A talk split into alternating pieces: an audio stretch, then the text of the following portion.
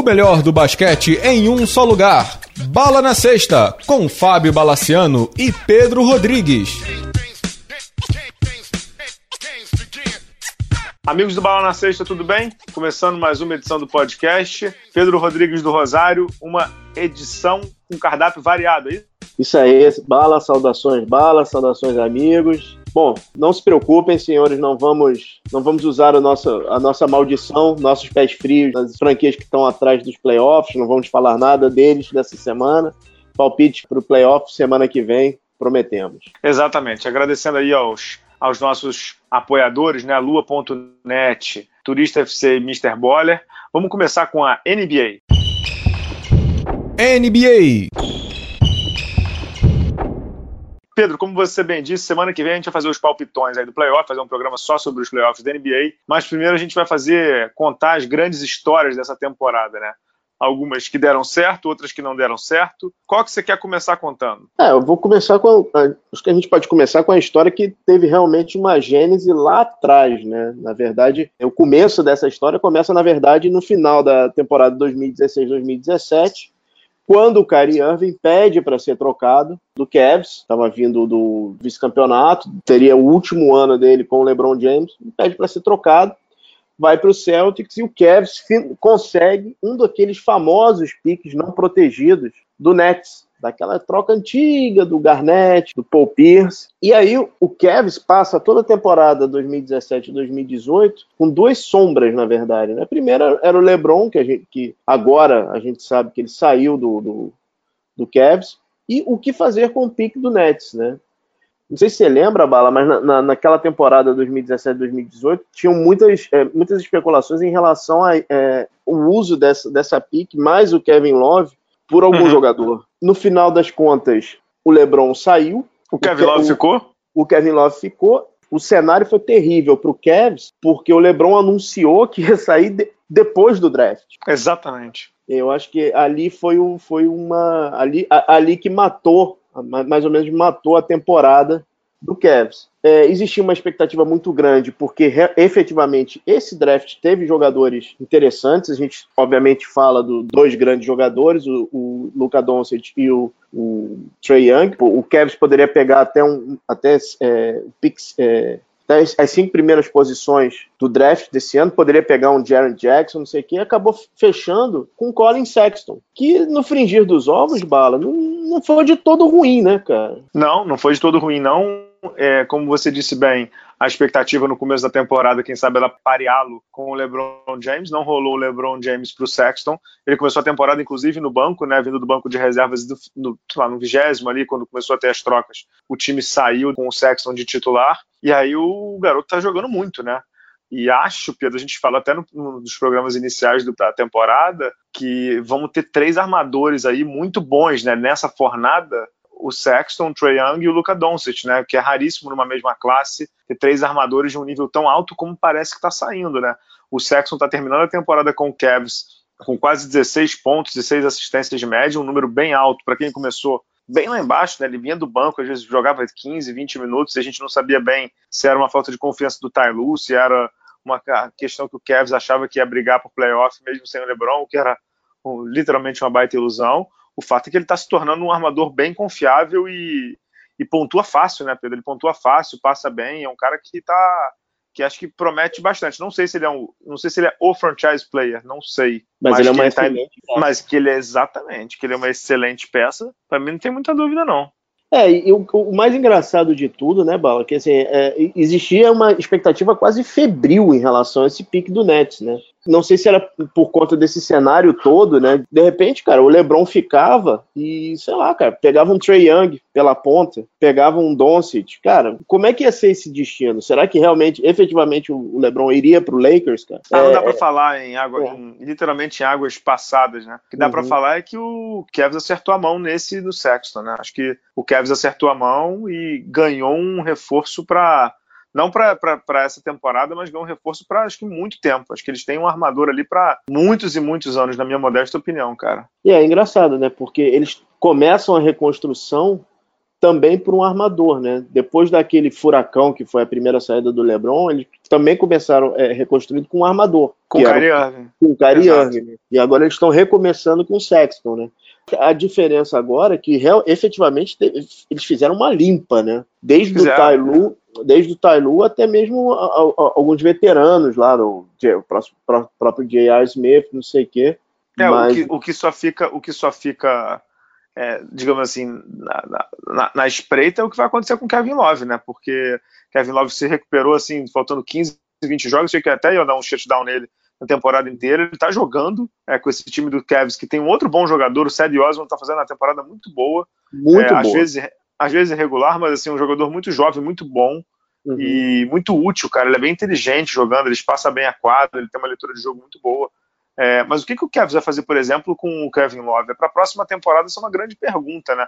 Lembrando que essa é uma liga que, que hoje os, os alas pivôs que abrem para chutar tem um valor muito grande e o Kevin Love é um deles, né? Tem vários defeitos, né? Marca mal, ele às vezes é bem soft, não sei o que, mas assim, ele tem valor, né? Então, para um time que busca um ala pivô, tipo Lakers, que já tem o LeBron lá, que é amigão dele, será que não vale a pena dar uma olhadinha? Então, é, o Cavs pode ter um asset bacana também para o mercado, né, Pedro? Sim, com certeza. E assim, e é impressionante como ele está bem posicionado para um tank, né? Você me perguntou que tem mais ou menos uns dois ou três programas, assim, qual era o projeto de tank que eu mais gostava? O projeto de tank do Cavs é bem, bem, bem interessante. Já uhum. tem o Sexton, tem o, tem o Osman, tem asset, tem muita coisa para dar ali, cara. Tem muita coisa para fazer ainda. Tô tentando só ver o, o, tamanho do contrato do Kevin Love. O Kevin Love ainda tem mais 215 anos de contrato. Entendeu? E é um contrato que assim, tem 28 milhões até 2023. É um contrato que não é bom para franquias em, digo assim, que estão brigando por rebuild não faz a menor diferença, porque assim, tem espaço. Mas assim, não faz sentido porque ele tá, entre aspas, velho para rebuild, né? Então é bom trocar. Eu é, acho efetivamente... que tem espaço no mercado. Ele é um bom, é um ótimo jogador. É, efetivamente não acabou o amor, né? O, amor vai continuar por um bom tempo lá no Ohio, né? É verdade. O que mais que temos aí de histórias que você queria contar? Do Clippers? Não, Bala, na verdade eu queria, assim, não é uma notícia boa, na verdade é uma notícia bem, bem triste, mas é bem curiosa, né? Nessa segunda-feira tivemos o, o, o Portland finalmente conseguiu carimbar a sua ida aos playoffs, não de uma forma como dizer, que gostaria, né? Depois de um jogo com duas prorrogações contra o Nets, no City, teve uma lesão horrorosa, uma imagem terrível, tá fora da temporada, fora dos playoffs, possivelmente deve ficar fora um bom tempo da próxima temporada, no melhor momento da carreira dele, dele. Da, da, carreira dele, né? Tem duas coisas, algumas coisas que eu queria colocar aí. Primeiro é o seguinte: o que será do Portland? Né? Já estava com problema com o CJ McCollum, perde o Nursic agora. Vai depender de Nick Collins ou Ennis Cantor, cara. É para jogar a toalha, Bala? Ah, na verdade, acho que nunca teve toalha, né? O Portland sabe que não é contender, né? Que não, é, não vai brigar por título do, uhum. do, do, Oeste, né? Mas eles estavam animados porque o Doncic estava jogando muito bem, realmente, né? Eles estavam bem animados. Não acho que tem que jogar toalha porque não tem nem toalha, né? Todo mundo sabe que o Oeste ali não era para eles ganharem, tudo. Eles estavam animados por uma contingência, mas não era para para ganhar e ser feliz no Oeste, não. Agora a lesão do cara foi muito cruel, né? Muito, muito cruel, né? Foi um grande momento da carreira dele. A lesão tipo do Paul George, né? Uhum, uhum. Agora, você viu esse jogo até o final? Você chegou a ver no condensado do League Pass? Viu como é que eles não, perderam? Não, não vi. Viu, viu, na verdade, como é que o Nets, como é que o Nets perdeu esse jogo? Não faltando, sei lá, 28 segundos, o, o Nets tinha a bola, uhum. e aí tinha 24 segundos de posse de bola, era queimar o relógio até o final e tentar um arremesso ali, um ponto de vantagem. O DeAngelo Russell, nosso bravo DeAngelical, All-Star do Nets e tudo, estava sendo marcado pelo Seth Curry, e faltando 6 segundos, ele tinha que decidir o lance, ele foi partir para dentro e foi tentar dar um... passar a bola por trás, né, tipo, passar a bola por trás para pegar do outro lado. O Seth Curry deu um tapa na bola, roubou a bola dele, foi fazer a bande... quase a bandeja do outro lado até sofrer a falta, matou um lance livre e levou para prorrogação. Mas, ou seja, se não tivesse esse erro, eu teria até perdido o jogo, não teria nem carimbado o passaporte nesse jogo. Uhum. É, o Portland acabou ganhando na prorrogação por conta dessa roubada de bola do Seth Curry. Foi um lance bem, bem imbecil do, do, do DeAngelo Russell. e, Bala, a segunda coisa é uma curiosidade mórbida pro Portland Trail Blazers, né, cara? Eu acho que tem uma caveira de burro na posição é, de pivô. pivô, né? Total, total. Vamos lá. Bill Walton, Sam Bowie. Sam Bowie é, Sam Bowie. é, é o clássico. Greg Oden. Uhum e agora o Nursic, né? E teve aquele outro, que era o reserva do Golden State, que foi para lá, que teve problema no joelho, que eles tentaram até recuperar com um enxerto de cadáver. que era o. Caramba, é tô... sério? Eu, eu me lembro disso. Ele era o reserva amigo do Leandrinho, ele era o reserva do. O, Fe... o Festus Exili, entendeu? Que o Portland deu um dinheirão pro cara e não conseguiu jogar ele. Ele era um ele ia ser um pivô titular do Portland e não conseguiu jogar até hoje. Tem realmente, na posição 5, tem uma caveira de burro danada. E o Portland tinha encontrado uma rotação bacana com o Nursit, com o Canter, com, com uhum. o Collins que você falou, o Jack, Jack Lyman e tudo. E agora vai ter que botar o Canter de, de titular, o que é uma temeridade, né? Porque ele marca muito mal, né? Não, Melhorou, é, mas marca muito mal, né? Não, ele, ele, ele, ele, cara, ele saiu da rotação num, num playoff com o Oklahoma, cara porque não dava. Era, era bola em cima do canto, era, era sexta, era impressionante, cara. E é engraçado, né, Exato. né? Porque uh, uh, o campeonato do Portland é com o pivô como destaque, né? Acho que ali que começa a maldição, né? É, meio que o um recado do mundo, né? Tem alguma coisa errada, né? eu acho que de NBA é isso, Bala. Ah, não, eu acho que a gente tem que dar um destaque aqui de NBA para uma história também inesperada, que era o, o, Los Angeles Clippers, né, Pedro? O Clippers se classificou no playoff, hoje está até em quinto no, no, no, Oeste, quase brigando por mando de quadro, ainda está ali. É, do quarto ao oitavo tá tudo muito embolado, né? Tá tudo uhum. muito, muito embolado ainda no Oeste. E, cara, que campanha. Tem um podcast aí do Old com o Doc Rivers, eu comecei a ouvir nessa quarta-feira, quando a gente tá gravando. É, o Doc Rivers, ele entra no vestiário, inclusive, quando ganha, tá o vídeo no Facebook do Clippers quando ganha do, do jogo da classificação, né? Na terça ele entra no vestiário e diz assim, ó, ESPN projetou a gente com 33 vitórias, Charles Barkley com 30 vitórias, é, Las Vegas na bolsa de apostas com 30 vitórias e nós vamos aos playoffs. É, e sabe o que, que é real, Pedro? Tipo assim, a ESPN não falhou, Las Vegas não estava errado, o Barkley não estava errado, entendeu? O Clippers, na verdade, ele não era um time de playoff no começo da temporada com o Tobias Harris. No uhum. meio da temporada ele passou a ser menos time de playoff ainda e estão indo ao playoff. Cara, a história do. Por isso que eu falo assim: o Mike Budenholzer vai ganhar o técnico do ano. Acho que é, é, quase. É muito difícil ele não ganhar. Ele tá conseguindo 60 vitórias de novo, né? É muito improvável dele não ganhar. Agora, o trabalho do Michael Malone no Denver, o trabalho do Doc Rivers no Clippers, o trabalho do Doc Rivers, cara. Acho que há muito tempo eu não vejo um trabalho de, de entre aspas, tá? De evangelização tão grande de um vestiário. Porque o que ele deve ter batido na cabeça dos caras, de que estão tentando destruir o time, a gente vai ganhar. Estão tirando. Pô, tiraram o Tobias. Na verdade, eles tiraram o Big Three primeiro, né? O Chris uhum. Paul, o Blake Griffin e o, e o DeAndre Jordan. Depois, assim, no meio dessa temporada, eles tiraram o Tobias e tiraram metade do banco, entendeu? E aí falaram, ah, beleza, vai lá e se, entre aspas, se ferra aí, né? Tipo, eu não quero que vocês ganhem agora e, se possível, consiga uma posição mais alta para mim no draft. E os caras estão ganhando. Os caras estão ganhando. Você olha o time em quadra, Pedro, eles estão literalmente esfumaçados de tanta intensidade. Eles entram na quadra quicando. Patrick Beverly, porra, o, o Alexander, o, o, o armador calor, é, muito bom. É, é, essa é uma das decisões mais importantes que o Doc Rivers tomou. Ele deu a bola na mão do menino, ele carrega esse time, cara. Não, e o que é, o que você também já tinha comentado é que assim, não é um time com cara de Doc Rivers, né? Não Nem é um time bom. com cara. Nunca foi um time de, de calouros e de, de, entre aspas, de neófitos, né? É, jogando, jogando é, tipo sem pressão. O Doc Rivers há muito tempo está num, numa espiral de tipo eu tenho que ganhar para ontem e tal, tal, tal. É um trabalho exuberante, Pedro, não tem outra palavra. Nesse mesmo podcast, ele fala muito sobre assim, das barreiras que saíram do caminho dele, que ele pôde efetivamente se concentrar em treinar. E ele fala até mesmo do, do, do filho, né, do Austin Rivers, né, que a, acabava sendo um, um, estigma ele treinar o próprio filho, né, ah, ele tá dando tempo porque, o, porque é filho dele, ah, por que, que ele não põe o filho, que tipo de situação ele, ele, ele tá trazendo. Cara, ele foi perfeito ali. Eu acho que, olha, a diretoria limpou a, a, a mesa, assim, limpou todos os, os quebra-molas do caminho e falou assim, cara, agora faz. A gente está te dando uma chance de começar realmente do zero. E é impressionante. Vocês estão contando comigo para fazer o tank, esqueçam o meu time. Tipo, façam o que vocês têm que fazer no escritório, mas esqueçam de mim, né? Não, e, e assim, é impressionante, Bala, como ele está alinhado e ele fala da diretoria e dos donos, principalmente do Steve Ballmer. Então, assim, é, existe, parece que existe uma, uma, uma, sintonia. Tem essa história do Tank também, mas aí a, a diretoria falou assim: não, cara, vai em frente. Não teve, não teve aquele momento Vlad Divac, não, não põe os veteranos para não comprometer. Não teve isso, cara. Se tá ganhando, vamos em frente, vamos ver até onde dá. Exatamente. O que, o que é recomendável, né, Pedro, para esporte, né? Uhum, uhum. É, para é, esporte você tem que tentar ganhar, né? Ao contrário do que diz os últimos tempos da NBA Ganhar é fundamental. Não Ganhar parece, é... mas é fundamental. fundamental. Não parece, mas é, né? O Pedro Rodrigues do Rosário, sobre a NBA, mais um detalhe assim. Essa terça-feira foi a rodada dos crossovers, né? Teve uhum. um do uhum. Chris Paul lindo, teve um do, do Lance Stephenson lindo. E assim,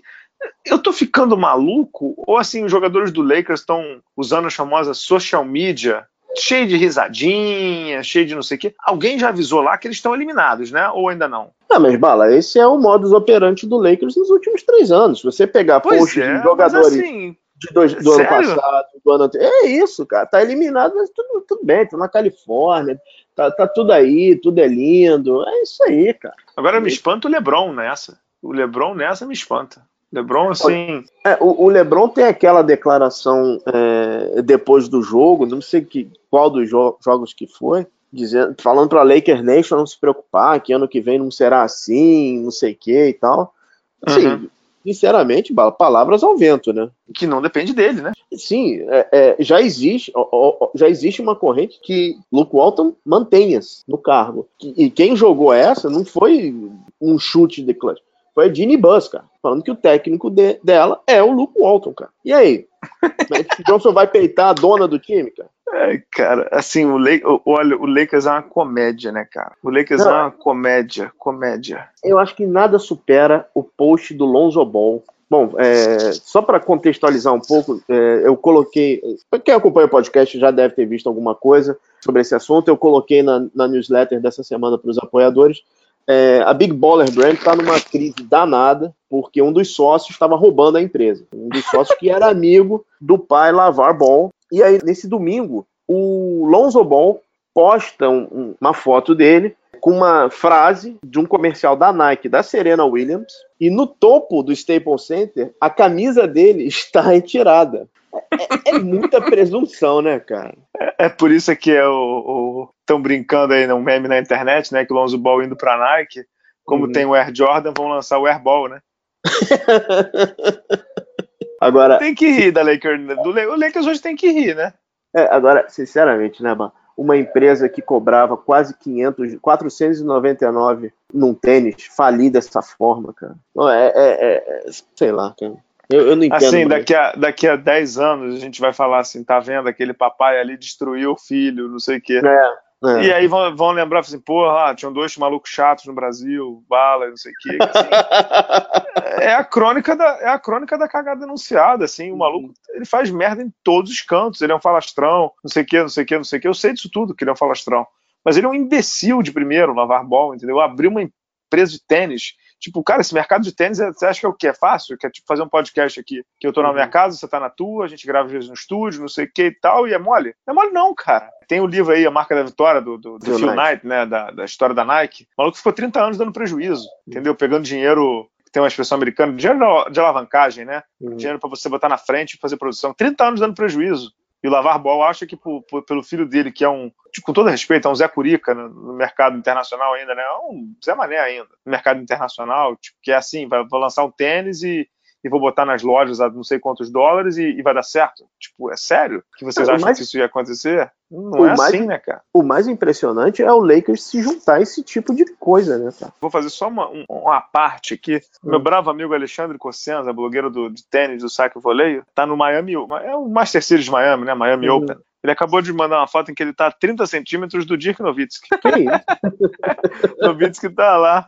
Sensacional. Mas voltando, assim, é, é, a questão do Lakers é incrível como a franquia tá anestesiada, né? Tá parada. É, a franquia tá, tá, tá, desnorteada, né, cara? Assim, cada um, é aquela história, né? Cada um tá remando para um lado, enquanto um remam, outros tiram selfie, tá, tá, tá uma bagunça aquilo lá. Né? Eu comentei o jogo do Flamengo ontem pelo NBB, né? Flamengo Basquete uhum. Cearense. O Flamengo jogou super bem e tudo. Então ontem eu quase não vi internet, estava só vendo o NBB e tudo. Eu acordei hoje de manhã, né, na quarta-feira, só vi assim, Instagram do Lance Stephenson, Instagram do LeBron, Instagram do Kuzma. Esses malucos não estão vivendo no mundo normal, né, cara? A, a torcida do Lakers está, como você disse uma vez sobre a torcida brasileira, a torcida do Lakers está machucada, muito machucada porque o time não, não, não engrena e os malucos estão só no, nas redes sociais, assim. Tem hora que falta Fala. um pouco de senso, né? A gente vai falar um pouquinho mais para frente é, no, no, programa, a gente vai, vai ter, se não me engano, as perguntas dos apoiadores. É o próximo bloco, sim senhor. Tem uma pergunta aí que eu acho que passa pelo Lakers também. Tá bom. Então vamos, vamos de Turista FC, a gente volta pro, pro segundo bloco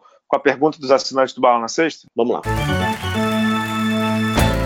Já pensou em curtir os maiores espetáculos do mundo? Escolha o seu jogo que o Turista FC vai cuidar de tudo. As viagens mais insanas e os melhores pacotes. Tudo personalizado para você, amante do esporte. Eu vou te dar uma ideia da jogada perfeita. É bola na gaveta e bala na cesta. Você vai curtir estilo MVP e vai entrar pra história essa trip maneira. Ingresso, transporte, hospedagem, seguro, viagem, tudo que você precisa. Os melhores jogos, tudo sob medida. Super Bowl, futebol europeu e corrida. Bola da vez, NBA. Atento a cada jogada. Assistência de bandeja, cesta de três. Vendo de perto a enterrada. Combine com os amigos, chegou a sua hora. Turista FC, torça mundo afora. Curta nossas redes sociais e também dê um confere no turistafc.com.br. Voltando aqui para o segundo bloco do podcast Bala na Sexta, a gente está com agora com só um bloco inteiro com a pergunta dos assinantes. Para quem ainda não é assinante do Bala na Sexta, apoia.se barra Bala na Sexta o, essas perguntas foram colocadas no grupo fechado dos assinantes, que bomba o dia inteiro, né? Porque tem tema e tópico e questão o dia inteiro dentro do grupo dos assinantes do Bala na Sexta. Foram 27 perguntas selecionadas aqui. Vou começar primeiro com a do Matheus, o Matheus Dites, né, que é bem atuante e tudo. Uhum. O Matheus pede para eu contar uma história. Ele falou assim: ah, tem uma história tua no elevador, né? E tal. Eu vou contar. Essa história aconteceu comigo no All-Star Game do NBB de Brasília, não me lembro o ano e eu tinha escrito um texto criticando o técnico Rinaldo Rodrigues, da Liga Sorocabana, que era o zero e vezeiro de reclamações contra a arbitragem, de, digamos assim, de peripécias, né, dentro de quadro e fora dela também. Eu critiquei o comportamento do Rinaldo, dizendo que ele que ele estava fazendo é, coisas erradas e que ele deveria agir como, com um pouco mais de racionalidade, blá, blá, blá. Bala, eu, antes, tá, antes, de você continuar, ah. antes você continuar, fala a sua altura e a altura do Rinaldo. Então, vou contar isso. Aí eu, aí eu cheguei a Brasília, tô lá conversando com as pessoas lá embaixo, com jornalistas e tudo, pá, não sei o que e tal. E o, aí eu subi pro, pro meu quarto para deixar a mala, não me lembro, subi pro meu quarto. Quando eu desci do, do quarto pro hall do, do, lá do restaurante, do térreo de novo, era um elevador panorâmico, né? Que todo mundo lá de baixo vê o que está acontecendo no elevador, né? Eu tava, sei lá, no 19 andar, no 18 entra o Rinaldo. Aí ele olha para mim, né? Meu rosto, a cara do blog, pá. Você que é o Bala? Eu falei, é, sou eu. Prazer, eu sou o Rinaldo. O Rinaldo tem 2 metros de altura, uns 100, aqui, 120 quilos. Eu tenho 1,68m e 72 quilos, entendeu? Aí ele virou e falou assim: Eu li o que você escreveu a meu respeito. Eu falei assim: Eu vou apanhar aqui no elevador e todo mundo lá embaixo vai ver. E eu olhando para o elevador 17, 16, 15, eu torcendo para aquela porra andar ou alguém entrar, né? Aí ele olhou para mim e falou assim: Cara, tudo que tu escreveu, tu tem razão. Gostei muito do que você escreveu. Nunca ninguém tinha tido a coragem de escrever o que você escreveu. Aí eu. Uh! Mas assim, eu acho que eu devo ter dado uma respirada que do Rio minha mãe ouviu, entendeu? o, o Rinaldo, você está sendo modesto. O Rinaldo é muito alto, ele deve ter uns 2 metros e quase 2,10, cara. Ele é muito alto e é muito doido. É, é, exato. ele é muito, muito alto e muito doido. Muito, muito alto e muito, muito doido. Vamos lá, outra pergunta. O Caio Vilalva Guedes, ele pede os palpites dos 12 do Mundial do Petrovic. Quer que eu mande bala aqui, não? Vai lá, eu tenho os meus aqui também. Não é o que eu queria que fosse convocado, é o que eu acho uhum. que ele vai convocar, tá? Uhum. Quem são os 12 que o Petrovic vai levar? Vamos lá. Três armadores. Huertas, Raulzinho, Iago. Bateu, Pedro? Bateu. Alas, Benite, Alex, Leandrinho, Marquinho, Didi. Bateu? É, eu coloquei Marquinhos como armador, né? E, e, e o Caboclo Marquinhos de armador? Tá louco? Não, Vamos não. lá. Marquinhos de armador, Marquinhos ala, é. pô. E pivôs, Caboclo, que ele considera quatro, é mesmo. Uhum. Nenê, Anderson e Cristiano Felício. Se ele puder convocar, vai ser isso. Se ele puder convocar o Nenê, e se não tiver Nenê, ele deve, aí ele bota o Augusto Lima, provavelmente. É, Diferente, não? Você não acha que ele, ele chama, chamaria o, o Hetzheimer e não o Felício? Cara, ele foi até, até, até o Felício, conversou com o Felício, acho difícil dele. Acho difícil ele não convocar, viu? e no jogo seguinte o Felício fez, fez 12 pontos, né? É, acho difícil ele não convocar os três com quem ele conversou, né? Se os caras não quiserem ir é uma coisa, mas assim, ele não convocar, acho bem difícil, bem difícil mesmo. É, eu acho Agora que, que ele já conversou, né? É, não tem. O Gilson, não tem muito pra onde correr, não. Não tem muito pra onde correr, não. Você vai ter uma discussão ali de Augusto Lima, Hetzheimer ou Scott Machado, mas não tem muito uhum. para onde correr, não. Gilson Makimoto, torcedor do Pelicans. Qual candidato você escolheria para a posição de General Manager do Pelicans? Tem algum nome, Pedro? Não, Gilson, parece que já está muito bem encaminhado para o Danny Ferry assumir. O Danny Ferry deve assumir o Pelicans. Ele é responsável realmente por aquela declaração odiosa lá quando estava em Atlanta. É, mas ele... terrível do Luol-Deng, né? Isso, mas assim, como General Manager, ele montou bons times, né? Os times do Atlanta sempre foram competitivos sobre a batuta dele, né? Foi ele que começou o, o regime, né, do Budenholzer, né? Acho que trabalho em campo, principalmente num mercado menor, ele sabe fazer. A questão é se o, o entorno da NBA perdoou ele pelo, pelo, pelo absurdo que ele falou, né? Exato, não concordo. Eu, eu, gosto do nome do David Griffin. Ele não vai sair do, da ESPN por um bom tempo, só sai por um caminhão de dinheiro, cara. Você acha? Eu acho. O David Griffin, que era o general manager do, do Cleveland, né? Montou uhum. é, bons times no Cleveland. Acho ele um bom nome. Você sabe é... onde é que ele tem raízes, né? Não, aonde? No Arizona. Bom, não seria um nome ruim, cara. Não é, mas ele disse que um server ele nem, nem, nem atende o telefone, é número não, bloqueado. Tá certo. Cara. É, tá certo. número bloqueado. Exatamente. Certíssimo. Vamos para a próxima pergunta? Uhum. O Fernando Cassino pergunta assim, depois eu vou para a pergunta séria. O que é mais difícil, ficar acordado até tarde por causa dos balinhos ou assistir o Lakers? Assistir o Lakers, com certeza. Você tem alguma dúvida, Pedro?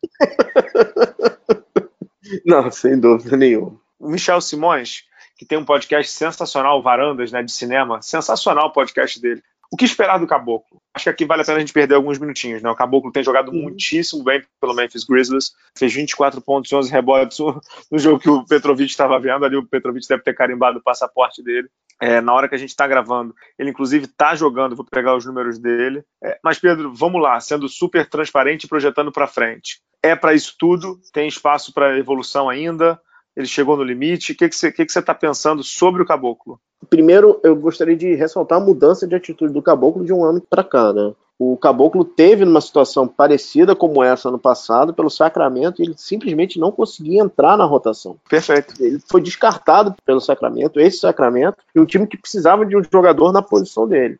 Eu acho que essa diferença de um ano mudou alguma coisa na, na atitude dele em relação a encarar a carreira, porque efetivamente ele está muito mais motivado, encontrou um bom projeto para ele em Memphis, que era um, um time que está num tank desvarado. O Jaron Jackson, que é o calouro, estava jogando até bem, estava sofrendo com lesões, e ele dessa vez soube aproveitar os minutos. Né? Eu não sei até que ponto o corte que ele que ele teve no começo da temporada, porque ele foi cortado ainda na pré-temporada pelo Houston, se não me engano. Foi, foi training camp e não pegou e... o contrato. Foi para a G-League. É, eu acho que foi a primeira vez que ele ficou meio que à deriva, né? A deriva é uma palavra meio complicada, né? Mas ele, ele não tinha um, um, um garantido, né? Ele, porque toda vez que ele foi para G-League, ele foi como. É, é quando, eles, é, é, quando eles, eles despacham, mas daqui a pouco pegam de novo, né? Isso, isso. E ele foi realmente para buscar contrato, né? Para mostrar que ele merecia estar tá lá. Ele foi jogador da semana da D-League, na mesma semana foi chamado pro, pro Memphis. Pro Memphis. É um talento, jogadoraço, é um é freak of, of nature, né? A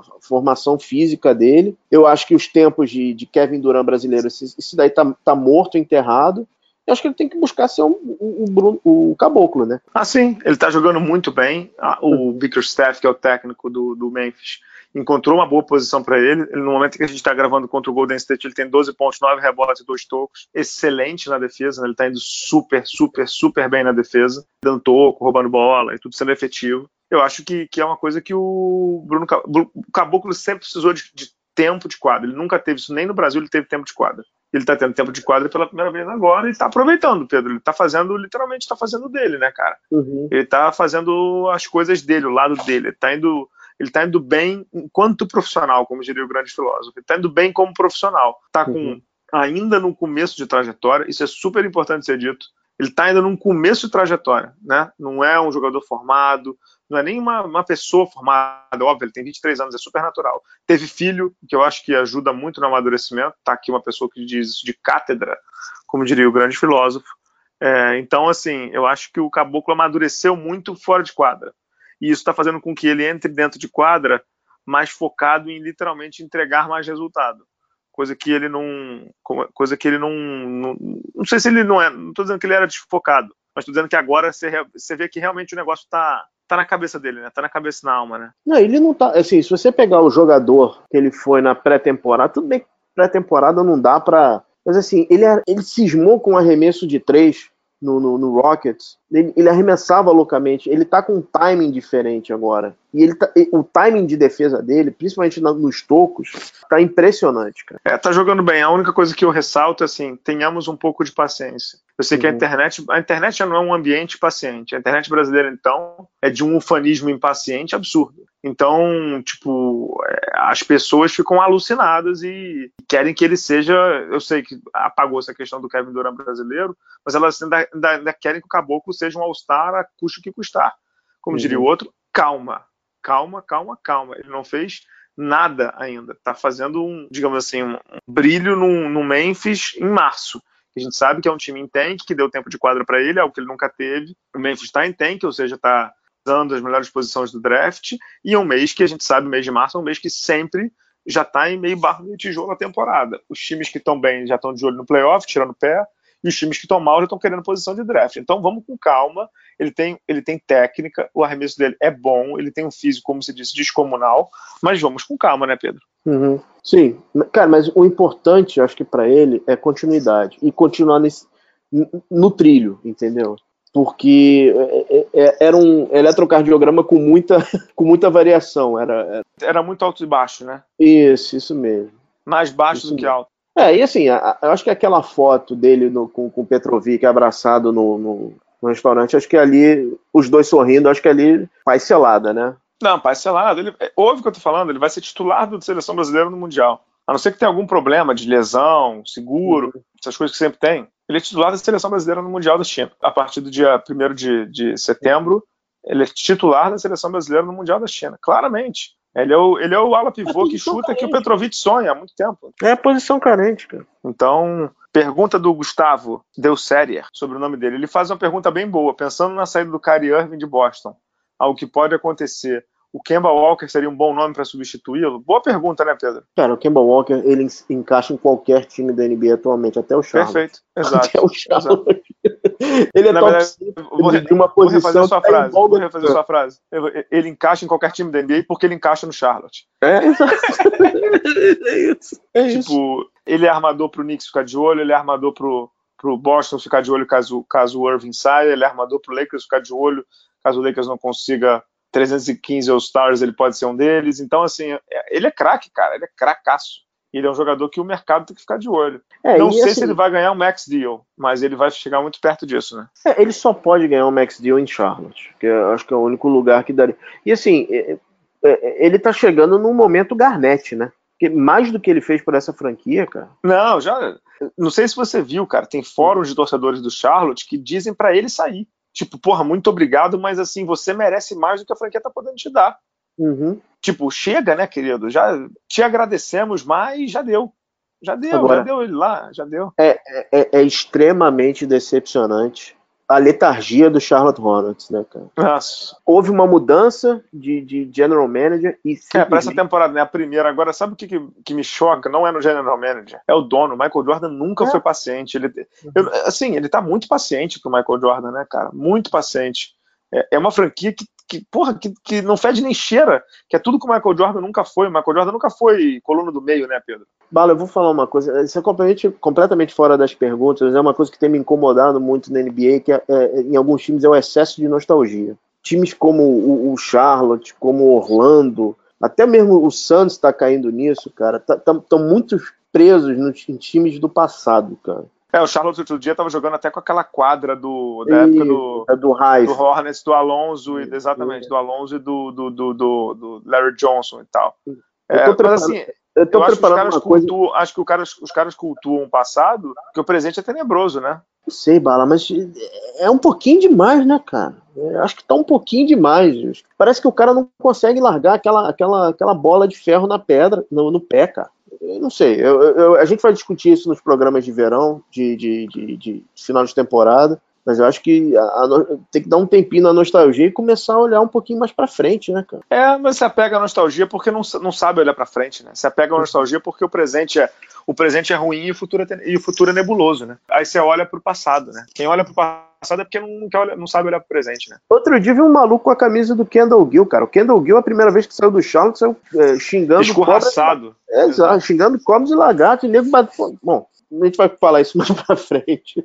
Exato. O Felipe Zana Girelli, que mora em Toronto, ele faz uma pergunta sobre a aposentadoria da camisa do Ginoble. Quando a gente botar esse podcast, a camisa dele já vai ter sido aposentada, né? Perguntando se, ele, se a gente acha justo, não sei o quê, papapá, e sobre uma dimensão do que ele representou, né? É, não tem muita dúvida, né? Ele é uma lenda da NBA e a camisa aposentada é o mínimo que os Spurs podem fazer por ele, né, Pedro? É pouco, cara. É pouco pelo que ele fez no, nos Spurs, é pouco que ele fez pelo, pelo basquete latino-americano, é pouco pelo que ele fez pelo basquete argentino, é, é pouco, cara. É, cara é, pouco, é pouco pelo que ele fez para os estrangeiros, porque ele mudou a percepção uhum, uhum. É, do, da liga em relação aos estrangeiros né? Uhum. Ele abriu muitas e muitas portas para latinos, abriu muitas e muitas portas para estrangeiros. Ele é um cara que merece todas as reverências. O Ginobili está, como todo ex-Spurs, né? A mesma coisa aconteceu com o Tim Duncan, ele saiu do, de cena como jogador e você quase não vê o Ginobili, né? É super. É, low profile. Gente, low profile, daqui a pouco a gente vai falar dela também, como a Janete aí, né? Uhum. A gente vai falar dela daqui a pouco. Super low profile, né? Tipo, cara, sai de cena, tem gente aí que tá jogando, foco nos caras, me deixa que eu tô de bobeira, como diria o Rapa, e pronto, né, cara? Mas ele é, mas ele é o. O Ginobili, ele é camisa aposentada e Hall da Fama, não o da FIBA. Ele é Hall da Fama de Springfield já já, né? É, Bala, eu tô falando, ele será um dos poucos jogadores que vai duas vezes. Ele vai como jogador e a seleção argentina, geração de ouro, vai também. Ele vai, vai duas também, vezes. Vai também. E se duvidar, vai três, né? Será que o Spurs não vai? Pode ser, cara. Pode ser. Não foi Detroit Pistons que. Não foi o Dream Team, né? Foi o Dream Team. Foi o Dream Team. Acho que nunca teve nenhum time da NBA que entrou no Hall da Fama. Não. No Dream Team foi. Pergunta aqui do nosso bravo Rodolfo Cravari. Rodolfo cravando uma pergunta aqui pra gente. Sobre o Lakers. O que, que vocês preveem no Lakers na pós-temporada? É, Pedro, tem algum palpite? Tiro, porrada e bomba. Não, mas assim, pensando em onde eles vão de aquisição. Cara, é Anthony ter... Davis, é Kawhi, é Clay Thompson, é Duran, é, é Kyrie Irving, é Kemba. Opções não faltam. A dúvida é assim, onde você direciona o seu canhão, né? Eles vão no Clay Thompson, porque eles precisam de um arremessador e um bom defensor. E o Clay Thompson tem raízes no Lakers, o pai dele jogou durante muito tempo lá, eles adoram esse tipo de coisa. Uhum. E eu acho, eu acho que eles, eles vão no Kyrie Irving também. Entendi. E o Anthony Davis? Eu acho que o Pelicans não vai trocar para o Lakers, mas eles devem fazer uma oferta. Cara. É, a dona do, do, do Pelicans deu uma entrevista pro, pro acho que The Observer, o jornal de, uhum. de, da Louisiana, e que ela perguntaram isso para ela. Ela falou assim: olha, a gente vai ouvir de novo todas as propostas. E aí a gente estava conversando isso na volta lá do jogo do, do Flamengo do NBB, né, Pedro? O Pelicans não pode cometer um erro de, por ego, não ouvir a proposta do Lakers, porque pode ser que a proposta do Lakers seja melhor. A gente não sabe o que, que o Boston vai oferecer para os caras. Então, pode ser que o pacote do Lakers seja efetivamente o melhor. E você não ouvir porque ah, o Lakers fez o tampering lá com o Rich Paul e blá blá blá, não sei o que, não é por aí. Se tiver que ouvir a proposta do Lakers, tem que ouvir. Eu, se fosse o Lakers, eu, eu tentaria de novo o Anthony Davis, com um pouco mais de parcimônia, um pouco mais de silêncio, né, com aquela sniper com silenciador, mas eu tentaria o Anthony Davis, cara. É uma oportunidade muito grande de você ter um top 5 da liga. Mas, Bala, vamos lá. O que que o, que, que o Lakers tem que ajudaria o Pelicans? Eles querem Brandon... pique, eles querem pique. É, dá um pique desse ano, que vai ser um pique de, de top 12, um top alto. 15. Beleza. É, dá um pique alto e dá o Brandon Ingram e o Caio Kuzma, fazer o quê? Dá é quem tiver que dar, cara. Pro, pro Anthony Davis é muito pouco, cara. Pedro, eles estão é... com, eles com um contrato expirante do Anthony Davis, entendeu? Eles estão com um contrato expirante do Anthony Davis. Não tem muito o que fazer, cara. Não tem muito o que fazer. Eles vão perder o cara se eles não trocarem. Ele já disse que quer ser trocado, entendeu? Mas vai, esse, vai... em relação a esse talento jovem, seria muito mais jogo esperar o Boston para ver se o Tatum não vem. Ou o Tatum ou o Brown. Só aí são dois jogadores que são melhores que o. Mas peraí, peraí, vamos, vamos, não, não, o Brown não, Brown não, Brown é não. Isso aí, o Tatum, isso aí. O Tatum sim. Tá bom, tá bom. Hum. Mas assim, só o Tatum, quem mais o Boston tem para dar? Rozier pô, um pacote de Brandon Ingram, Kyle Kuzma e, sei lá, pique pelo Anthony Davis, você acha que o Boston tem. Não, não creio. Bah, olha só, tem que pensar que agora o Brandon Ingram tem um tremendo asterisco em cima dele. Não se sabe como ele vai voltar, né? Ah, sim, por conta da, da, da trombose, o, né? É, ele tem uma trombose, a trombose dele é diferente da do Chris Bosh, do Chris Bosh era na perna, essa pode ser fatal. Ele tem trombose na, nas articulações do braço. Sim, sim, sim, não, perfeito. Isso, isso é um asterisco bem complicador para a troca, cara. Sim, sim, não, perfeito, perfeito, perfeita lembrança, né? Resumo, Bala. Vai ser uma troca complicada. Eu acho que talento jovem por talento jovem, o Lakers realmente não tem muita coisa a oferecer, não. É, vamos, vamos aguardar. Eu, se fosse o Lakers, eu iria no Anthony Davis. Eu uhum. daria uma olhadela no Kevin Durant. Eu daria uma olhadela no Kevin Durant, porque o clima ali no, no Golden State me parece. Sabe o que, que me lembra esse clima no Golden State? Sabe uhum. o Last Dance do Chicago? Uhum. Uhum. de 98, me lembra muito Last Dance de 98. De tipo assim, todo mundo ali sabia que era a última volta do ponteiro, todo mundo ali sabia que tava todo mundo saco cheio, todo mundo ali sabia que já, tipo, cara, me atura mais um mês, me atura mais dois meses. O clima ali no Golden State tá muito ruim, né? Teve problema hoje, né? Eu não tô tentando recuperar aqui. Outro problema? Teve. Eu vou, o senhor é um caçador de problemas, hein, Pedro Rodrigues do Rosário? É, os problemas vêm até mim, cara. Esse é o problema. Outro, outro duplo-duplo do Caboclo, enquanto a gente grava, 14 pontos já, 11 uhum. rebotes do Bruno Caboclo, três assistências, dois tocos, Bruno Caboclo, rapaz, que coisa, hein? Tá bem, é, é, a, questão, a ótica que a gente tem que dar sobre isso. Estamos em março, senhores. É, estamos aqui gravando, tem muito tempo a gente, porque o nosso bravo Marcelo de Lima Henrique, árbitro do Fla-Flu, vai olhar o VAR 19 mil vezes aqui. É um imbecil de marca maior esse árbitro. Deus que me perdoe. Desculpe. Vamos lá. Desculpe. Vai, qual é a próxima pergunta aqui? É Bruno Odierna. Conta uma história dos bastidores da CBB da gestão passada. Cara, tem uma história legal da gestão passada, que a gente sempre fez análise do balanço, né? Eu e o professor Scarpini sempre fez análise do balanço, não sei o que e tal. E a gente sempre mandava as perguntas para a CBB e nunca vinha a resposta. A gente já fazia de sacanagem mesmo, sabia que não vinha a resposta, mas a gente publicava, né? Aí teve um dia que o, o, Carlos Nunes, com quem eu tenho uma ótima relação mesmo, até no aniversário dos meus filhos no último sábado, ele foi o primeiro cara que me mandou mensagem de parabéns, né? Vamos ver o que, que o nosso bravo Marcelo de Lima Henrique vai fazer. Deu pênalti. É um imbecil de marca pênalti maior pro Fluminense. Assim, olha esse Marcelo, olha, sem brincadeira. Eu tô acompanhando zero futebol, não sei o que, é, Fla-Flu é um jogo que mexe mais, tudo. Mas esse árbitro é um imbecil de marca maior, ele sempre arruma confusão. Mas aí voltando, a gente estava vendo o, o, o, balanço, não sei o que, fez as perguntas e a CBV não respondeu. Aí eu cruzei com o Carlos Nunes no ginásio e o Carlos Nunes virou e falou assim: Eu li as tuas perguntas lá. Falei, eu sei, Carlinhos, a gente mandou as perguntas, eu, eu copiei teu e-mail que eu tenho, não sei o quê, e infelizmente você não respondeu e tudo, papapá, não sei o quê. Ele veio e falou assim, cara, mas eu queria conversar com você sobre as perguntas. Eu falei, tá bom, vou ligar aqui o áudio. Não, não, só queria conversar mesmo. Falei, não, Carlinhos, não vou fazer entrevista se você não vou conversar contigo se você não quiser me dar entrevista. Ele falou assim: não, não, cara, é porque eu tive uma dúvida ali sobre uma ponderação do professor, queria que ele me explicasse o que ele leu no, no balanço. No balanço. Ou seja, balanço da confederação dele. O professor uhum. fez uma tipo uma análise e ele não, não entendeu o que estava no balanço da gestão dele. Diz muito sobre a CBB passada, né? falando em falando em bagunça. E tem, só... e, ah, e tem uma história. Tem, essa é boa, boa, boa, boa demais. Teve uma história, não sei se você lembra, que ameaçaram do Brasil não jogar a Olimpíada, lembra? Lembro. Porque o Brasil. Como é que aconteceu? O, o nosso bravo Rubem Pablo Manhano não classificou o Brasil para o Mundial de 2014 na Espanha. O Brasil pagou por um convite. Lembra disso? Pegou o troço do Bradesco, do patrocínio. Isso, da Nike, Isso, blá, blá, blá, é. não sei o que e tal. E não pagou, né? Deu calote. Não sei se você lembra dessa história também, que a Finlândia jogou o Mundial, lembra disso? Que quem comprou o convite foi, foi o, cara que, foi o cara que fez o Angry Birds. Eu Exato. me lembro aí, Inclusive isso, tem nos podcasts do primeiro ano. É, e aí o nosso seleção não pagou, não sei o que e tal, e aí o, o Brasil ficou ameaçado até a, último, até a última volta do ponteiro de, de não jogar a Olimpíada, né? não jogar a Olimpíada do Rio, no Rio, em casa, não sei o que, papapá. É, bom, gol do Fluminense, né? O nosso bravo Marcelo Lima Henrique aí vai chamar o VAR 18 vezes. E aí o, o foi ameaçado de não jogar e jogou. Quando foi jogar, não sei o que, primeiro jogo, tô lá na arena, Horácio Muratório, presidente da FIBA, e o secretário-geral que faleceu, o Bauman, uhum. faleceu agora, Patrick Bauman entra o Carlos Nunes na arena.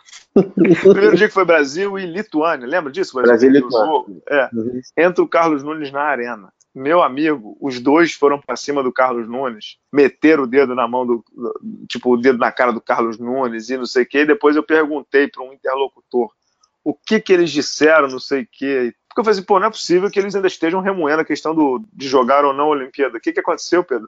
Teve um jantar organizado pela FIBA para os países participantes, não sei o que. Adivinha uhum. quem não foi? O Carlos Nunes não foi no jantar. Tipo, tá de brincadeira, cara. que brincadeira isso. Tipo assim, do, do, o anfitrião né, da, da parada uhum. não, não foi. Aí os caras meio que disseram assim: porra, a gente já te bota na festa que tu não deveria estar, não sei o quê. tipo assim, é brincadeira.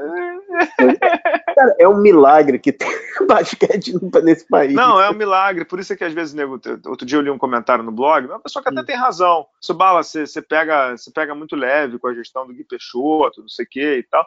E não é que eu pego leve, é que assim, Pedro, a dívida era surreal. A, a terra arrasada que os caras pegaram é surreal. E vou te falar, Pedro, e vou te falar, a gente sabe muito pouco, porque assim, estão rolando vários e vários processos dos antigos funcionários da CBB para com essa gestão. André Alves, o famoso Andrezinho, Rubem Manhano, o ex-assessor de imprensa lá, que é um baita de um boçal também, é, processou a entidade. Tenho dúvidas em relação ao Vanderlei. Tem gente que me diz que já processou e eu não sei. Enfim, não importa. É, o buraco vai ser bem mais embaixo ainda do que já é. E assim, Pedro, olha o que os caras pegaram. Você acha que dá para cobrar tão forte assim? Quanto na era que tinha literalmente vacas gordas? Não dá, né? Vacas gordas geral, né? Você tinha jogadores, você isso. tinha captação de dinheiro, é, realmente era outra coisa. Cara. Captação de dinheiro, dinheiro público? Isso, isso aí. Acabou isso aí, cara. Então, assim, você acha que é fácil cobrar? Não é fácil, não, cara. Não é fácil, não. Então, contei para o nosso Bruno é, as histórias. Tem mais. Tem... Quantas mais eu posso? Acho que mais, mais uma. Mais uma. É, essa já é pós, pós gestão Carlos Nunes, mas vocês vão entender quando a, a CBB foi suspensa, Federação Internacional, depois do Rio 2016, que já estava a pedra cantadíssima ali, né? Uhum. Eu recebi um WhatsApp lá da Federação Internacional, uma frase CBB suspensa, pode dar no blog. Eu estava saindo de uma reunião no trabalho, liguei na, na redação do UOL e falei assim: ó, divulga aí porque CBB foi suspensa, isso, isso, isso, mas eu não tenho condição de escrever solta três linhas que na hora do meu almoço eu complemento, foi pra capa do UOL, recorde de audiência, não sei o quê. O editor do UOL, né, o Dani, né, me ligou e falou assim, ô Bala, tenta ouvir o Carlos Nunes, cara, ninguém consegue conversar com ele. Aí eu, tá bom, vou tentar ligar pro, pro homem, né? Liguei pro ele, não me atendeu, mandei um zap. É, Carlinhos, não sei o que, queria ouvir uma declaração sua, porque a CBB foi suspensa, não sei o que, não sei o que, não sei o que. Aí ele veio e falou assim: por que, que a CBB foi suspensa?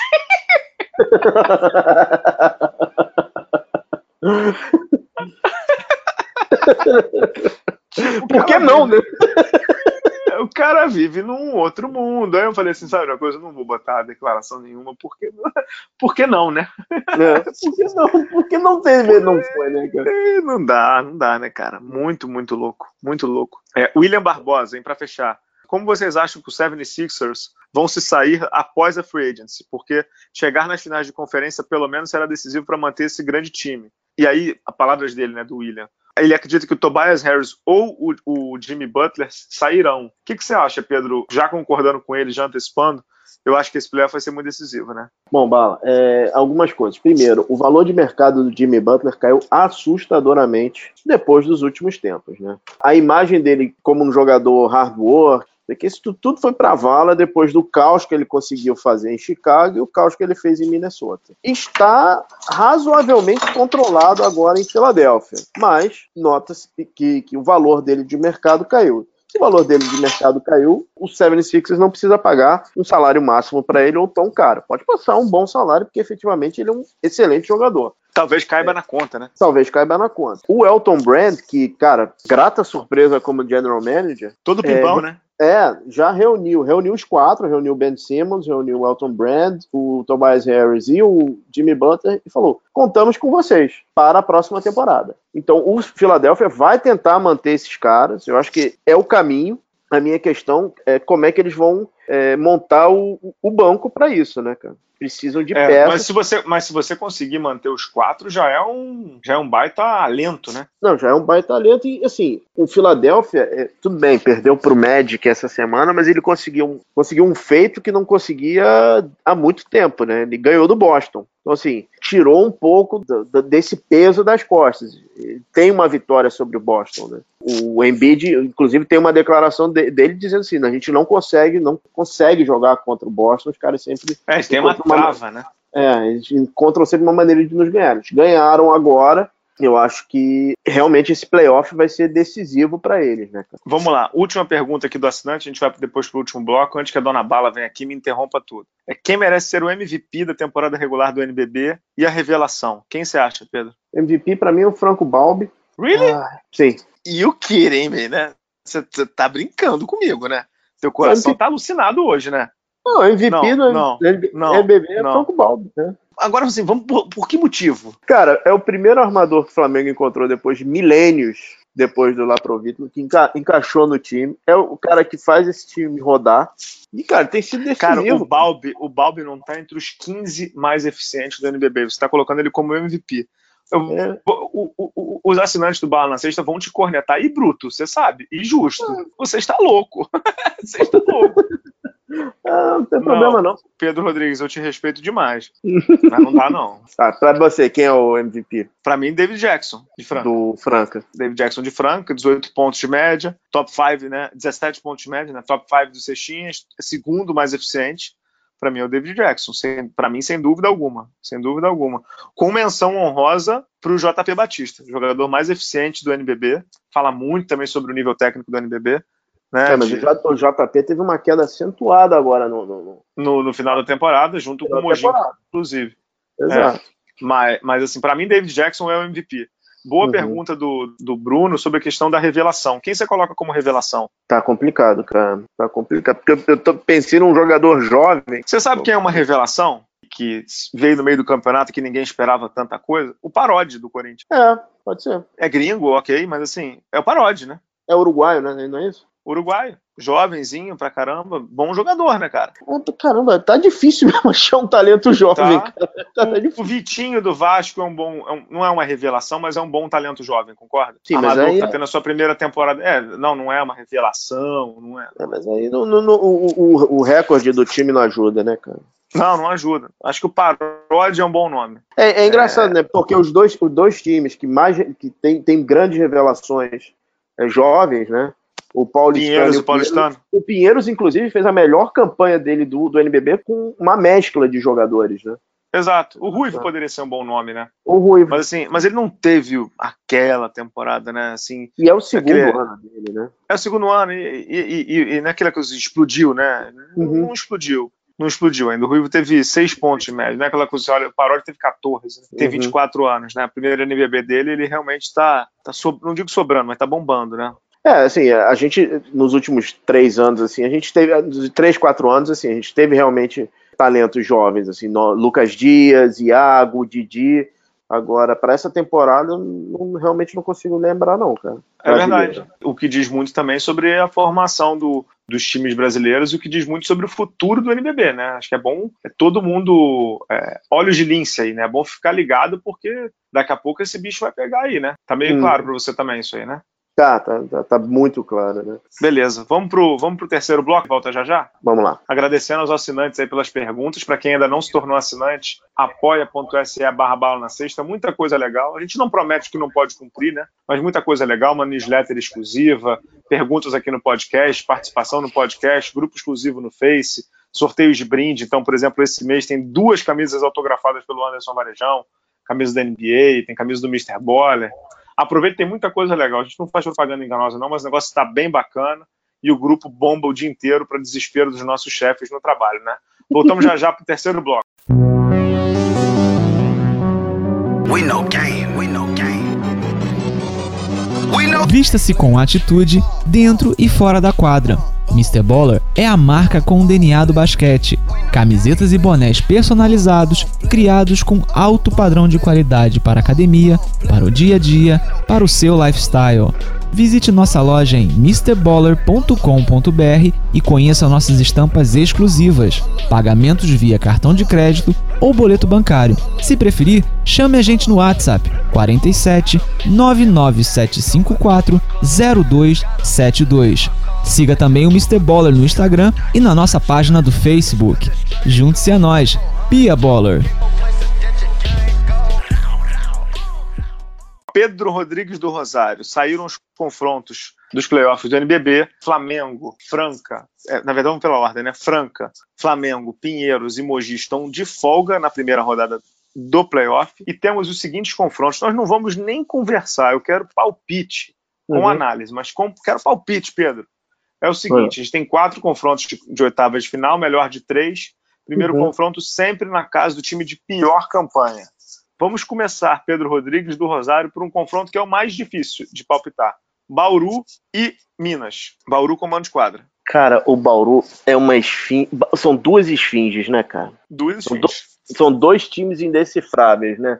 O Minas vinha de uma reforma, de um tipo de jogo com sem Leandrinho e com o Leandrinho, né? É, exatamente, exatamente. Eu não sei, cara. Não eu me não... enrole, não me enrole. Eu quero. Cara, eu vou, eu vou, vou, vou na experiência, vou no Bauru, cara.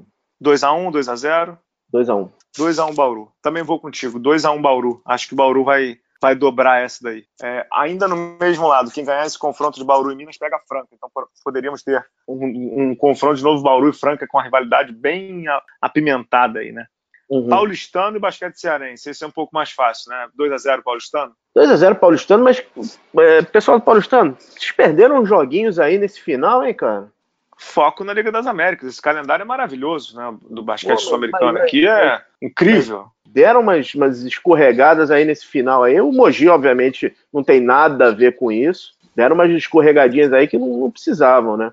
É o Paulistano. Paulistano 2x0. Beleza. Quem ganhar desse confronto pega o Mogi, como você já citou. Na última uhum. rodada, inclusive, o Paulistano e o Mogi já eram os únicos times que meio que já estavam delineados ali, né? As posições deles já estavam bem delineadas, né? Outro lado, então. Corinthians e Brasília, sétimo contra o décimo. Quem ganhar pega o Flamengo. Corinthians ou Brasília, Pedro? 2x1 um, Corinthians. 2x1 um, Corinthians, principalmente porque Brasília talvez não tenha o Zach Graham, não está jogando pelo time devido a problemas de salário. Ele não está jogando por conta de problemas de salário do cestinha do NBB. Só isso que o Brasília está sem por conta de sua desorganização fora de quadra. É incrível. E o Brasília, é, e o Brasília não tem quem defenda o Fuller, né? Então ele não tem, não tem matchup. Não tem, não, não, tem, não tem. Vai ter lei do ex aí, né? Porque o Giovanni jogou no, uhum. no Brasília há muito tempo, nos maiores ídolos, né? O Nezinho, se não me engano, é torcedor fanático do, do Corinthians, né? Acho que vale uhum. até uma pauta sobre isso. Último confronto de oitava de final, este, quem passar, pega o Pinheiros. Bom confronto também, difícil de palpitar. Botafogo com o mando, sexto, e São José o décimo primeiro. Difícil de palpitar, hein, Pedro? Botafogo 2x1. Botafogo 2x1. Cara, Botafogo 2x1. Eu vou, vou botar Botafogo 2x1, mas assim. Sabe quando você tá zero convicto, cara? Cara, assim, eu acho que o Léo vai colocar o, o Mogi em cima do Sadi, pro Sadi não jogar. Pra diminuir, diminuir o volume do cara, né? Exatamente. Vai ter esse sacrifício. O Mogi é um bom, é um bom defensor para esse tipo de coisa. Tem que ver como é que vai, vai vir o Jamal, né? O Jamal já tá, já, já deu uma no jogo no último jogo já tomou duas técnicas, já tem que botar a cabecinha de novo no lugar, né? Mas você acha que isso, Pedro, você acha que isso está no regulamento?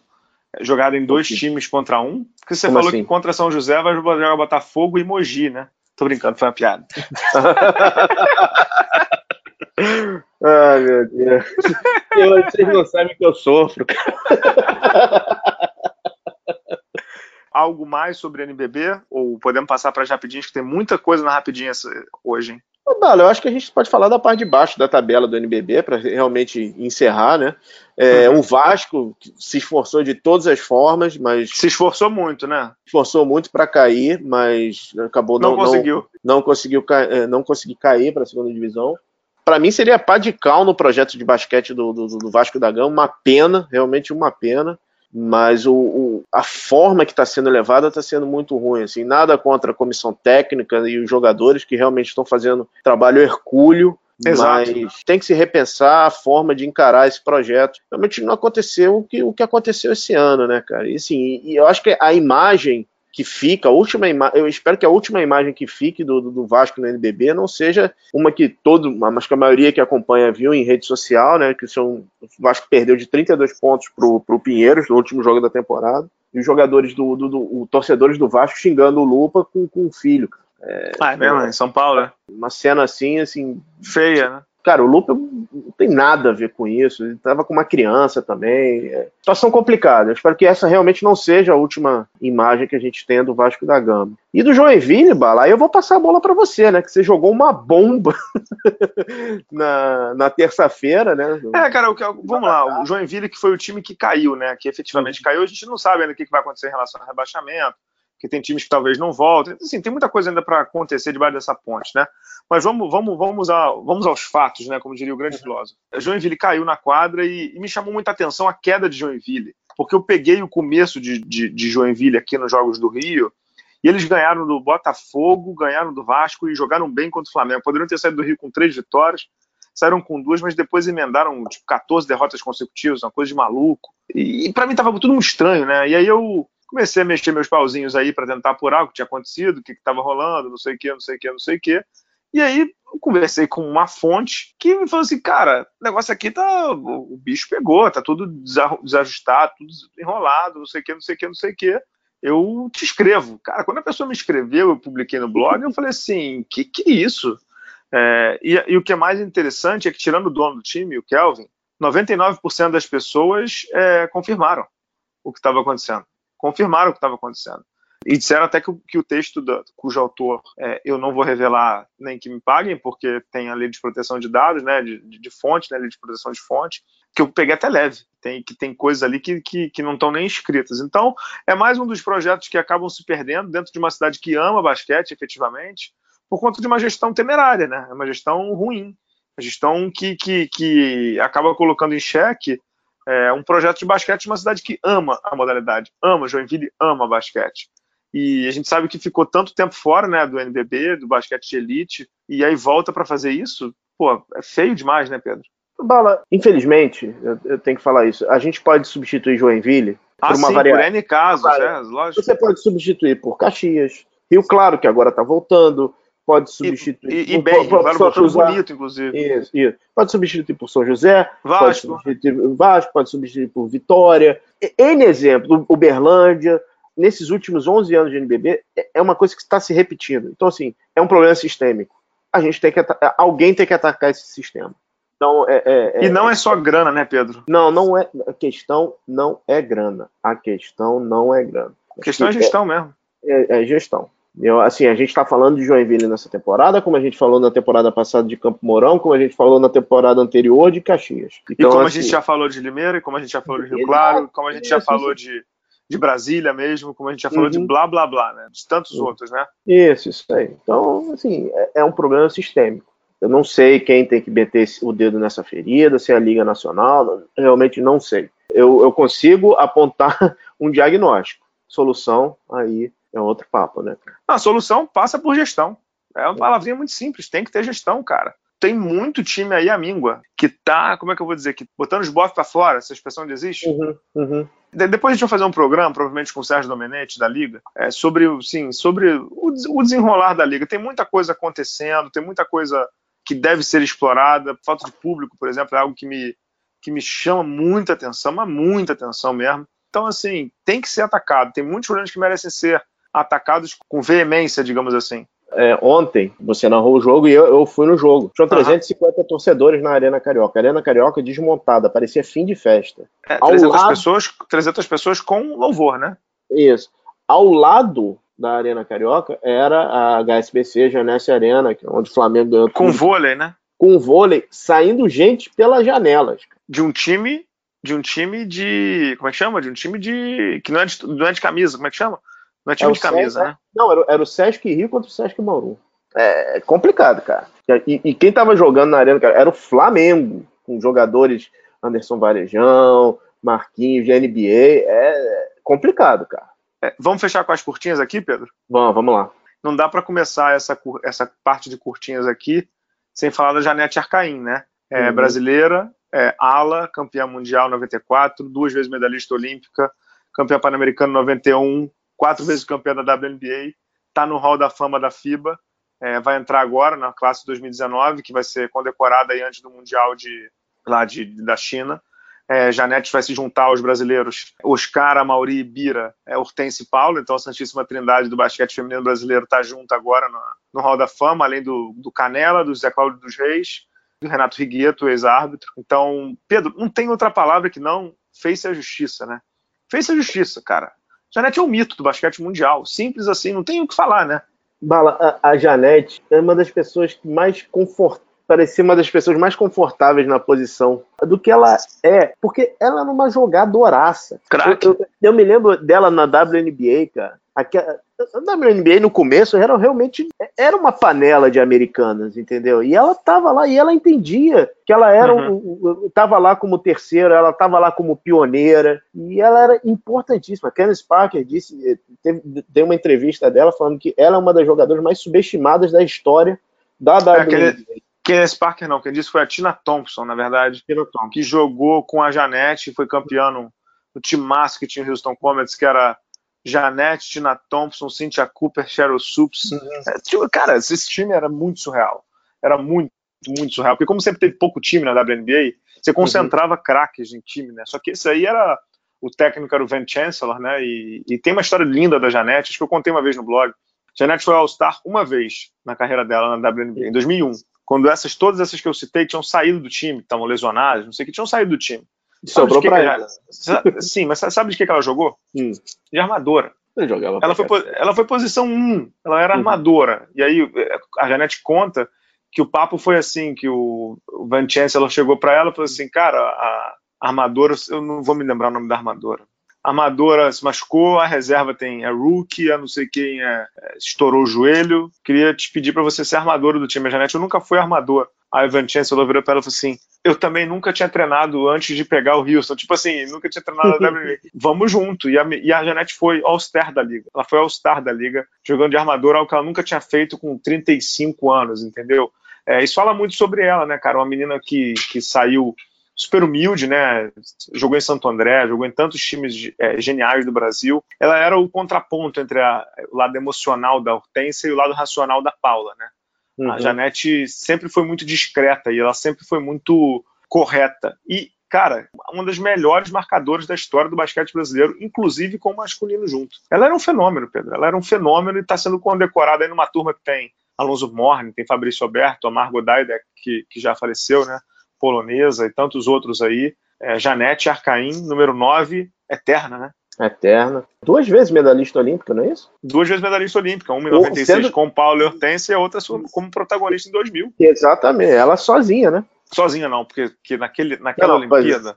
Não, sem naquela, Hortência. É, não, na, naquela Olimpíada, vou pegar as médias dela já, já. Naquela Olimpíada, a, a Alessandra, nossa querida Alessandra, Cara, ela jogou, vou dizer um termo aqui, super chuco, Dona Bala que está do meu lado, mas os balinhos estão dormindo. Naquela Olimpíada, a Alessandra Oliveira, Alessandra Santos Oliveira, ela jogou para caralho. Uhum. Naquela, naquela Olimpíada, ela jogou muito, muito, muito, muito, muito, muito. Mas a nossa querida Janete, não é que ela jogou muito, a Janete foi a cestinha da Olimpíada com 20 pontos de média, entendeu? E ela levou o Brasil ao bronze. Naquela Olimpíada lá, o, o Brasil ganhou a medalha de bronze contra a Coreia, perdeu uma semifinal contra a Austrália, que jogou muito mal. Jogou uma semifinal horrível contra a Austrália, tinha chance de ganhar, fez o primeiro tempo muito ruim no jogo do, do que, que, levaria para uma eventual final olímpica, né?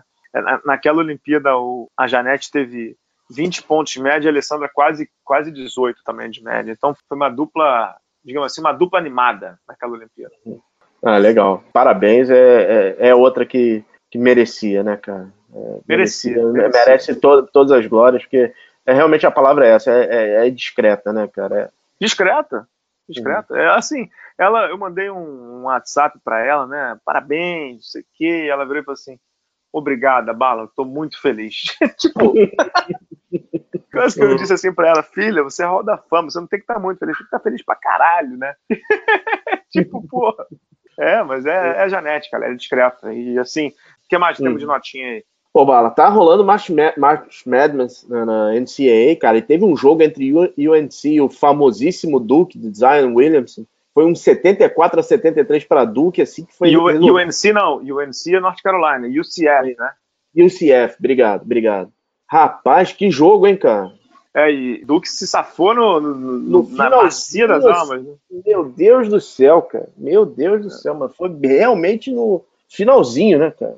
É, cara, eu adoro March Madness, mas os jogos me empolgam muito pouco, vou ser sincero. Eu gosto do drama, mas o, o jogo efetivamente me empolga muito pouco. É, quando alguém faz uma corrida muito grande, esquece, cara. Já era. Já era. Já era. Agora, é, é, o Jamoran, que, que, que subiu aí no, de Murray State e tal, tá cotadíssimo para ser top, top 2 ou top 3 de draft, né? É, é, tô, é. Bom É, jogador, mas. Ele, ele, ele tá fazendo realmente um excelente torneio, mas Markel Fultz também fez um excelente governo, um goleiro, um excelente torneio. Então, vamos ver, né, cara? Ah, vamos ver. Tem, tem muita água ainda, não tem? Tem muita água para rolar ainda, cara. Tem muita água. Conta mais. O que, que temos de notinha?